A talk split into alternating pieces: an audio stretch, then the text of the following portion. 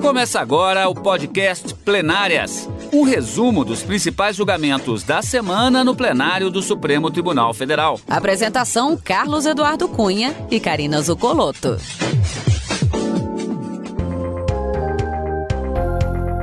Hoje, com os principais momentos das sessões dos dias 5 e 6 de maio de 2021, a gente conversa, como sempre, já abrindo o programa com a Karina, que acompanhou as sessões plenárias. Na verdade, não apenas desta semana, Karina, porque o grande destaque é exatamente a questão da lei de patentes. Julgamento esse que foi bastante extenso, na verdade, ainda até falta um ponto para que ele efetivamente acabe mas ele começou exatamente na semana passada, com a apresentação não apenas do relatório no primeiro dia, mas as sustentações orais não só dos advogados daquelas pessoas representadas diretamente no processo, como também dos chamados amigos da corte, os amiticuri. Muita gente falando, um processo que incide em diversas questões da economia, da indústria e até mesmo na questão das patentes de remédios, o que, como a gente disse durante a semana, em tempos de pandemia é coisa muito séria. Exatamente, olá Cadu. E, a, e esse julgamento já ele acabou finalizando com quatro sessões inteiras é, de, destinadas a essa discussão. Apenas na quarta-feira anterior houve uma análise do recebimento ou não da denúncia contra o deputado federal, mas foi coisa rápida, sendo que esse tema, a constitucionalidade ou não do prazo diferido ou a possibilidade de prorrogação por prazo indeterminado, que é permitida, que estaria permitida, segundo a maioria que se formou no plenário do Supremo, pelo parágrafo único do artigo 40 da Lei de Propriedade Industrial, foi o tema dessas últimas quatro sessões plenárias e nessa semana, nos dias 5 e 6, também com a finalização do julgamento dessa ADI. O que chamou muita atenção, Cadu, você fez aí uma retrospectiva, foi que no, no dia das sustentações orais, em tempo recorde, os Amiticuri tiveram que fazer a, sua, apresentação dos seus das suas manifestações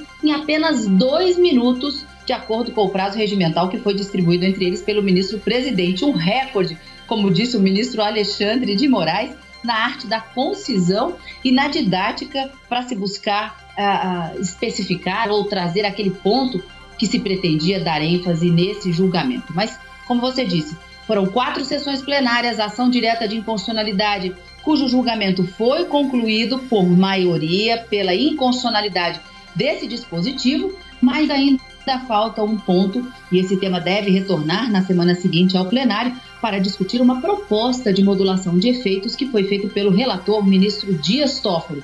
Mas vamos ver como é que começou esse julgamento e de que maneira ele foi encerrado nessas sessões dos dias 5 e 6 de maio aqui no plenário. Karina, sobre essa questão justamente das sustentações orais, até o ministro Alexandre de Moraes fez uma observação parabenizando os advogados, porque, e como ele mesmo disse, não chegou a ser um se vira nos 30, mas advogado, jurista, se manifestar em dois minutos de sustentação oral, haja poder de concisão, haja poder de resumir os argumentos a serem apresentados. E nós vamos não ser tão resumidos assim, porque nós vamos fazer uma viagem no tempo. Nós vamos voltar para quarta-feira, dia 28 de abril, quando o plenário do Supremo Tribunal Federal começou a julgar a ação de inconstitucionalidade, exatamente essa, sobre a prorrogação de patentes. A reportagem é de Evelyn Araújo. A primeira etapa do julgamento foi dedicada à manifestação das partes e das entidades interessadas no processo.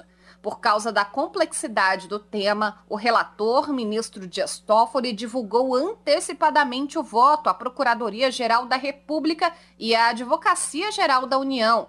Na ação, o Supremo Tribunal Federal analisa a validade de parte da Lei de Propriedade Industrial. A legislação determina que o prazo de vigência de uma patente é de 20 anos contados da data do pedido junto ao INPI, instituto responsável pelo registro de marcas.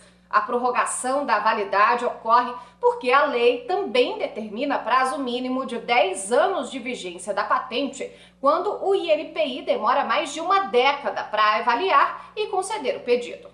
No início do mês, o ministro Dias Toffoli já havia concedido liminar com este tema, mas apenas para patentes que ainda seriam dadas a medicamentos e produtos farmacêuticos. Agora está sendo analisado o mérito da questão. Para a PGR, autora do pedido de fim da extensão das patentes, A lei impacta diretamente no direito fundamental à saúde, porque, sem um prazo definido, a indústria fica impedida de produzir remédios genéricos e reduzir o custo de tratamentos médicos para diversas doenças, inclusive para a Covid-19. E o plenário do STF, lembrando que estamos revendo como é que foi essa dinâmica dos julgamentos, começou no dia 28, portanto na quarta-feira, como já dissemos, com a apresentação do relatório do ministro Dias Toffoli, que já havia inclusive é, adiantado é, para, para a própria Procuradoria-Geral da República, para a AGU e também para os advogados, o voto a ser apresentado no plenário do STF. O voto foi apresentado, houve esta manifestação que durou inclusive duas sessões. Então, repetindo: sustentação oral, é, relatório do ministro Dias Toffoli, sustentações orais da tribuna virtual por videoconferência e o plenário do STF retomou o julgamento dessa ação que questiona o dispositivo da Lei de Propriedade Industrial, permitindo prazo estendido para patentes em caso de demora de análise do período pelo Instituto Nacional de Propriedade Industrial, INPI, na sessão plenária seguinte, da quinta-feira, dia 29 de abril. Marta Ferreira acompanhou. O dispositivo questionado pela Procuradoria-Geral da República é o que define que o prazo de vigência de patente não pode ser menor que 10 anos em caso de invenção e 7 anos para patentes de modelo de utilidade, a não ser que o Instituto Nacional de Propriedade Industrial não possa examinar o mérito do pedido por pendência judicial ou outro motivo de força maior. O problema é que, por causa disso, esse prazo pode ultrapassar o limite previsto na lei, que é de 20 anos, o que para a PGR é inconstitucional. O julgamento foi retomado com o voto do relator ministro Dias Toffoli. Além de apresentar o voto de fato, o ministro mostrou sua indignação contra matérias pagas em jornais de grande circulação, financiadas por um dos amicicuri admitido no processo sobre as patentes. As matérias criticavam a decisão de Dias Toffoli, que suspendeu a regra que prorroga prazo de patente em remédios no início de abril. Isso é má-fé processual, isso é deslealdade processual. A crítica, não. A crítica dentro de uma matéria jornalística, e eu vou dizer uma coisa aos eminentes colegas. Quem me alertou foi o meu gabinete. Quando eu li a matéria, eu achei que a matéria era do jornal. Mas depois pedi para checarem no, no, no estado de São Paulo, não.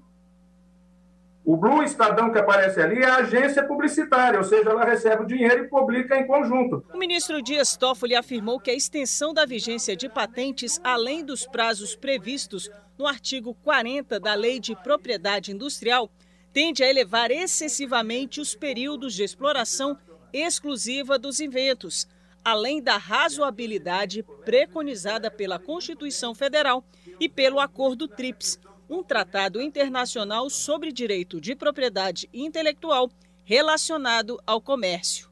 A manutenção tão somente do artigo 40 caput, combinado com o artigo 44 da lei, atende perfeitamente o acordo TRIPS, por garantir a vigência de patente por 20 anos a partir do depósito, como está no acordo TRIPS, com a possibilidade de indenização retroativa pela exploração indevida do objeto no período anterior à concessão do privilégio. O ministro afirmou que um estudo do Tribunal de Contas constatou que quanto maior o prazo de exclusividade da patente, mais será onerado o poder público, causando grandes prejuízos financeiros para o Estado, com reflexo para o cidadão que tem de arcar com altos custos de medicamentos. A equipe utiliza o caso supramencionado do princípio ativo etanercept para mostrar como empresas farmacêuticas podem operar para maximizar a exclusividade em relação a seus produtos. Essa dinâmica que cria a situação em que não existe patente concedida no país para um produto que está sujeito à proteção patentária devido a um ou mais pedidos aguardando decisão, é verificada nos sistemas de patentes em geral. Não é específica do sistema brasileiro. Todavia, conclui o relatório, no sistema brasileiro, a situação é agravada. Depois, o julgamento foi suspenso e será retomado com a continuação do voto do relator. E foi retomado, sim, exatamente com esta continuidade do voto do ministro Dias Toffoli. Então, só para a gente rever aqui, estamos vendo todo o julgamento até agora. Primeira reportagem da Evelyn Araújo era exatamente o início do julgamento, como já explicamos, Essa reportagem que vimos agora foi exatamente ainda na quinta-feira da semana passada, dia 29 de abril, com o início da apresentação do longo voto e detalhado do ministro Dias Toffoli. Agora, nós chegamos na última etapa, exatamente desta semana de julgamentos no plenário. O Supremo Tribunal Federal retomou o julgamento na sessão desta quarta-feira, dia 5 de maio, e o relator ministro Dias Toffoli concluiu o voto dele e se posicionou pela inconstitucionalidade da regra. Novamente, quem acompanhou foi Marta Ferreira. O dispositivo analisado é o que define que o prazo de vigência de patente não pode ser menor que 10 anos em caso de invenção e 7 anos para patentes de modelo de utilidade, a não ser que o Instituto Nacional da Proteção Industrial, o INPI, por alguma pendência judicial, não possa examinar o mérito do pedido. Mas com isso, o prazo pode ultrapassar o limite previsto na lei, que é de até 20 anos, o que para a Procuradoria-Geral da República é inconstitucional. O relator ministro Dias Toffoli afirmou que a prorrogação automática viola a segurança jurídica, o princípio da eficiência da administração pública e o direito à saúde. Ao retomar a leitura do voto, o ministro comparou os prazos das patentes no Brasil e outros países. Também defendeu que o prolongamento indevido privilegia o interesse particular, o que se reflete na prestação de serviços de saúde pública. O Brasil se encontra isolado com relação à comunidade internacional, por ser o único país a prever a extensão de prazo de vigência de maneira indiscriminada e automática, o que redunda em períodos excessivamente longos de vigência efetiva de patentes. A extensão do prazo de vigência das patentes afeta diretamente as políticas públicas de saúde e obsta o acesso dos cidadãos a medicamentos, ações e serviços, dando concretude aos prejuízos causados não apenas a concorrentes e consumidores, mas principalmente àqueles que dependem do Sistema Único de Saúde.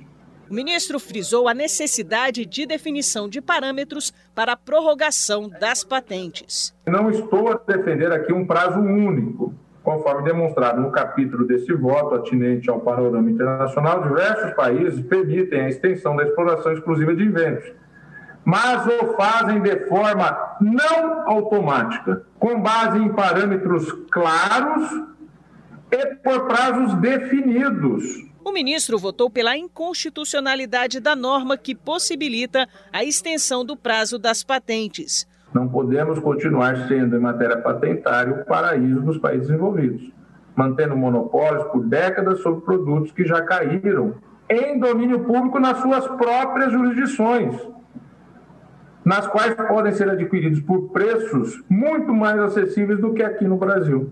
Ele ainda determinou que o INPI, no prazo de um ano, se estruture para garantir mais agilidade no processo de análise dos pedidos e que a Anvisa dê mais transparência aos critérios de análise, o que pode ajudar a população, especialmente durante a pandemia. A situação excepcional caracterizada pela emergência de saúde pública decorrente da Covid-19 nos coloca diante de um cenário de escassez de recursos destinados à saúde, os quais devem ser geridos de forma racional e eficiente, de forma a melhor atender a concretização dos direitos à saúde e à vida. Os ministros Nunes Marques e Alexandre de Moraes acompanharam o relator. Depois, a sessão foi suspensa. Nós vimos que o plenário do Supremo Tribunal Federal iniciou na semana anterior, ao final do mês de abril, sessões dos dias 28 e 29, o julgamento da lei de patentes a respeito de questão de prazos relativo a patentes, o que influencia todo o mercado, particularmente a indústria, até mesmo a agricultura e particularmente a indústria de medicamentos, a indústria farmacêutica.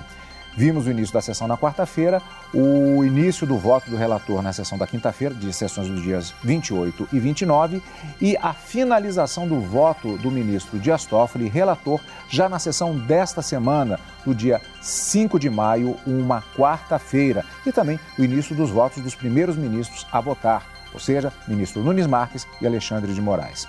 Antes de prosseguirmos com a finalização da apresentação dos votos na sessão da quinta-feira, dia 6 de maio, vamos conversar com a Karina, porque eu gostaria de reforçar com ela a questão exatamente do que estava em jogo aqui. o parágrafo único do artigo 40 da chamada Lei de Patentes ou Lei da Propriedade Industrial. É, é, o que, é que está em jogo exatamente aqui que levou justamente a tantos participantes nas sustentações orais e os votos tão detalhados que foram apresentados nesse julgamento? É, vamos lá, Cadu. É importante a gente saber o que diz a lei e o que é que foi declarado inconstitucional. Eu, eu ouvi muito se falar que o Supremo teria declarado a inconstitucionalidade da norma que prorroga o prazo das concessões das patentes no Brasil. Não, a norma não prorroga é, de forma explícita essa concessão das patentes. Ela permite, possibilita que este prazo seja estendido ou diferido e ao argumento do Procurador-Geral da República, autor dessa ação direta de inconstitucionalidade, e do voto do ministro Dias Toffoli, isso fere a Constituição Federal na medida em que, lá no artigo 5 ao tratar dos direitos de propriedade intelectual, a Constituição estabelece que para essas invenções haja uma temporariedade, um tempo máximo para que seja usufruído o monopólio na exploração daquela invenção ou modelo de utilidade. Então a Constituição fala sobre uma temporariedade, vem em 1996 uma legislação que estabelece prazos máximos e mínimos, e o mínimo é justamente esse estabelecido no parágrafo único do artigo 40, mas da forma como redigido, permite que essa, esse prazo máximo, estabelecido também pela lei, que é de 20 anos para invenções ou 15 para modelos de utilidade, ultrapasse por tempo indeterminado. E era justamente esse o ponto que se pretendia ver afastado do ordenamento jurídico e que acabou sendo é, entendido como inconstitucional pelo ministro Dias Toffoli com a finalização do seu voto. O ministro disse: a regra ela é arbitrária, ela permite uma prorrogação automática, então não, não se trata de uma prorroga, de uma regra que prorroga de forma explícita, não. Ela permite uma prorrogação automática em razão da demora da conclusão do processo administrativo daquela empresa que pede a, a, o registro da patente, da invenção ou do modelo de utilidade, e isso permite que, que se formem monopólios que se prolongam no tempo por um prazo indeterminado e excessivo que violaria então a Constituição. Então, o parágrafo único estabelece a seguinte situação: nenhuma patente será concedida pelo prazo inferior a 10 anos no caso de invenção e nem inferior a 7 anos no caso de modelos de utilidade. E esse prazo se conta, prazo mínimo se conta a partir da data da concessão da patente que pode demorar entre a data do pedido e a efetiva concessão mais de 10 anos.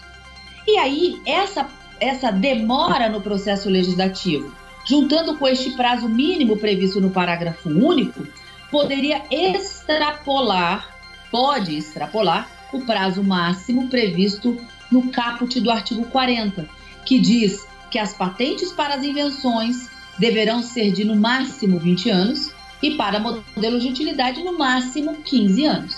Então, estabelecendo essa circunstância de possibilidade de prorrogação por prazo indeterminado, violando o princípio da temporariedade previsto na Constituição enquanto direito fundamental, formação de monopólios por um prazo excessivo, o ministro acabou concluindo e trazendo num voto bastante aprofundado foi dito até, Cadu, durante o julgamento, não sei se você se recorda, de um voto histórico do ministro Dias Toffoli, que traz é, uh, não só o direito comparado, mas um embasamento também em questões é, é, concretas que acontecem no dia a dia.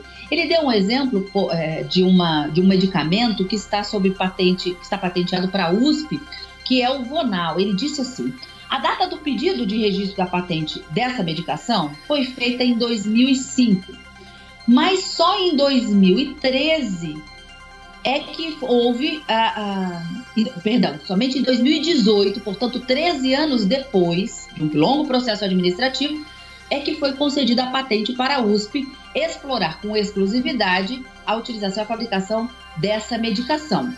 De acordo com o caput do artigo 40, o prazo para poder explorar de forma exclusiva se conta da data do pedido, 2005 então, se teria por essa invenção 20 anos para exploração exclusiva, o que acabaria em 2025.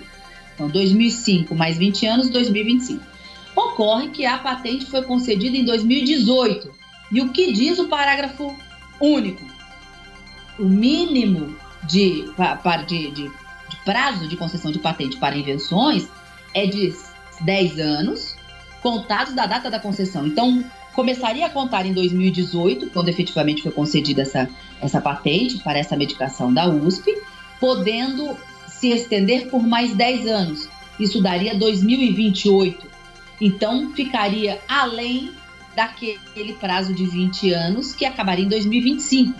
Esse foi um exemplo bastante didático trazido pelo ministro Dias Toffoli para dizer da possibilidade dessa prorrogação automática e por prazo indeterminado.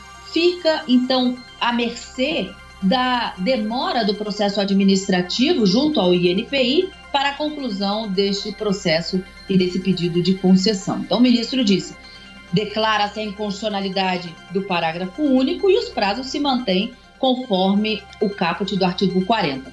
Mas, ao finalizar o seu voto pela inconstitucionalidade da norma, o ministro Dias Toffoli ainda propôs uma modulação de efeitos dessa decisão que ainda não foi votada e discutida pelos ministros. É matéria da próxima sessão, como foi prometido pelo ministro-presidente Luiz Fux. E por maioria, o plenário do STF declarou na sessão da quinta-feira, dia 6 de maio, a inconstitucionalidade deste dispositivo. Marta Ferreira acompanhou. Na retomada do julgamento, o ministro Edson Fachin destacou que a propriedade de bem material deve ser limitada, como prevê a Constituição, há 20 anos e, por isso, acompanhou integralmente o relator.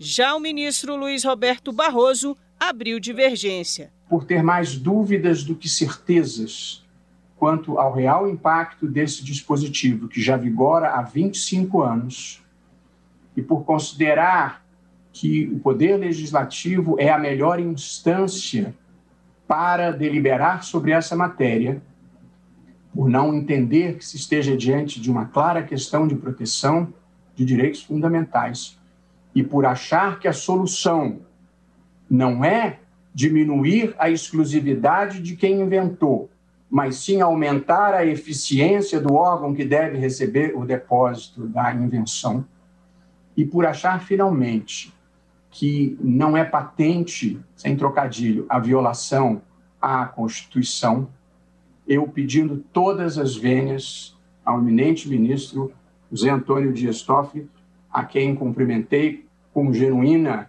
sinceridade, eu estou divergindo, presidente, numa posição é, minoritária. O presidente ministro Luiz Fux também seguiu a divergência.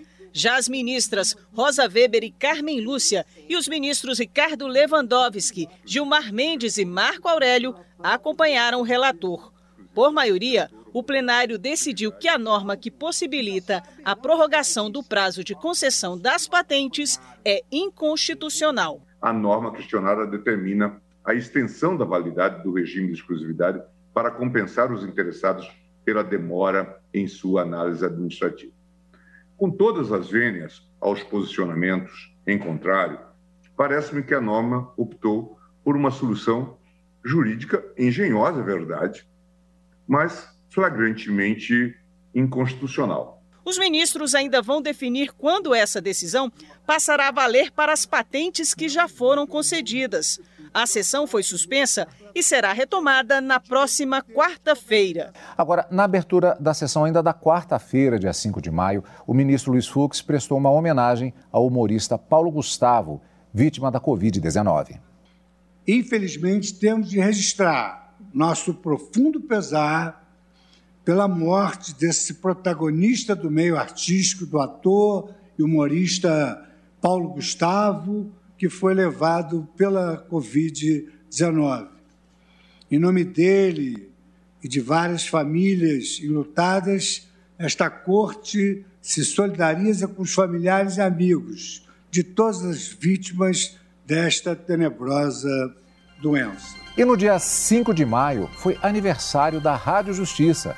Já são, já são 17 anos trabalhando para que o cidadão conheça cada vez mais os seus direitos. Criada em 2004 pelo então presidente do STF, ministro Maurício Corrêa, a Rádio Justiça recebeu a missão de aproximar o Poder Judiciário da sociedade. O grande desafio nesses 17 anos da Rádio Justiça, com toda certeza, foi fixar a emissora como uma emissora de conteúdo do Judiciário e que interessasse realmente ao público ouvinte. Ela traz pontos de vista do direito diferentes e acessíveis a toda a população. Não é uma rádio estritamente técnica, ela pode ser ouvida por qualquer cidadão, mesmo que não seja um operador do direito. Mas alcançar esse objetivo não foi tarefa fácil. O gerente técnico da Rádio Justiça, Roberto Rosenberg, está na emissora desde a inauguração e lembra das dificuldades do início. A nossa Rádio Justiça entrou no ar em 2004 com um equipamento muito precário. Transmissor de potência reduzida foi colocado lá no Colorado, na área dos transmissores, e cobria uma pequena área em volta do próprio Colorado, até a asa, a asa norte, mas não tinha uma abrangência que uma emissora de rádio precisava ter. Em 2007, a rádio teve outro avanço. A então presidente do STF, ministra Ellen Grace, inaugurou a nova frequência, 104,7 MHz, que permanece até hoje. Sintonize seus direitos. Os avanços não param, mas os desafios também não. Com a pandemia, a rotina de trabalho precisou mudar. Apenas um terço dos profissionais fica na redação, o restante trabalha de casa. No estúdio, somente o apresentador pode ficar sem máscara e apenas no momento da locução. As entrevistas só podem ser feitas por telefone. Mesmo assim, o trabalho ainda é muito gratificante, porque tudo que é feito aqui é para tentar oferecer ao ouvinte a melhor combinação possível de uma boa música e de uma informação de qualidade. É essa preocupação com a qualidade que faz com que a Rádio Justiça continue buscando novas formas de chegar ao ouvinte. São 17 programas entre jornais, programas de música clássica e até mesmo uma radionovela. No mês em que completa 17 anos, a emissora lança mais novidades: dois podcasts. O Plenárias é produzido em parceria com a TV Justiça. Todo sábado às 7 da noite, Carlos Eduardo Cunha e Karina Zucoloto fazem um resumo dos julgamentos da semana no plenário do Supremo Tribunal Federal. E o Semana em Pauta apresenta todas as sextas-feiras, às 5 e meia da tarde, os principais fatos da semana sob o olhar jurídico de especialistas. E quem não puder acompanhar os podcasts na programação da rádio, basta acessar o programa no site da Rádio Justiça ou no Spotify. Semana em Pauta. Os principais fatos da semana sob o olhar jurídico de especialistas. Novidades, boa música e informação. Uma programação feita com carinho para aproximar cada vez mais judiciário e sociedade. Além de levar em conta os pontos de vista de todos os atores, como Ministério Público, Defensoria Pública, advogados e cidadãos, a Rádio Justiça ela pulveriza todas as ideias democráticas lavradas pelo Supremo Tribunal Federal. A Justiça é um importante instrumento de fortalecimento da democracia, na medida em que aproxima o judiciário dos cidadãos e que cabe a nós, Supremo Tribunal Federal, sempre e sempre zelar pelo fortalecimento da democracia. E esse alerta é importante. O Supremo segue vigilante, como sempre esteve, para resguardar a Constituição e o Estado democrático de direito. Parabéns aos amigos da Rádio Justiça. Karina, encontro marcado com mais julgamentos do plenário do STF. Exatamente, Cadu. Quarta e quinta-feira, ao vivo, no direto do plenário, mas no final de semana, o encontro é com o plenário. Você acompanha o Plenárias aqui na Rádio Justiça e também pelo YouTube. Obrigado, como sempre, pela sua companhia. Você acompanhou o podcast Plenárias, um resumo dos principais julgamentos da semana no plenário do Supremo Tribunal Federal. Apresentação: Carlos Eduardo Cunha e Karina Zucolotto.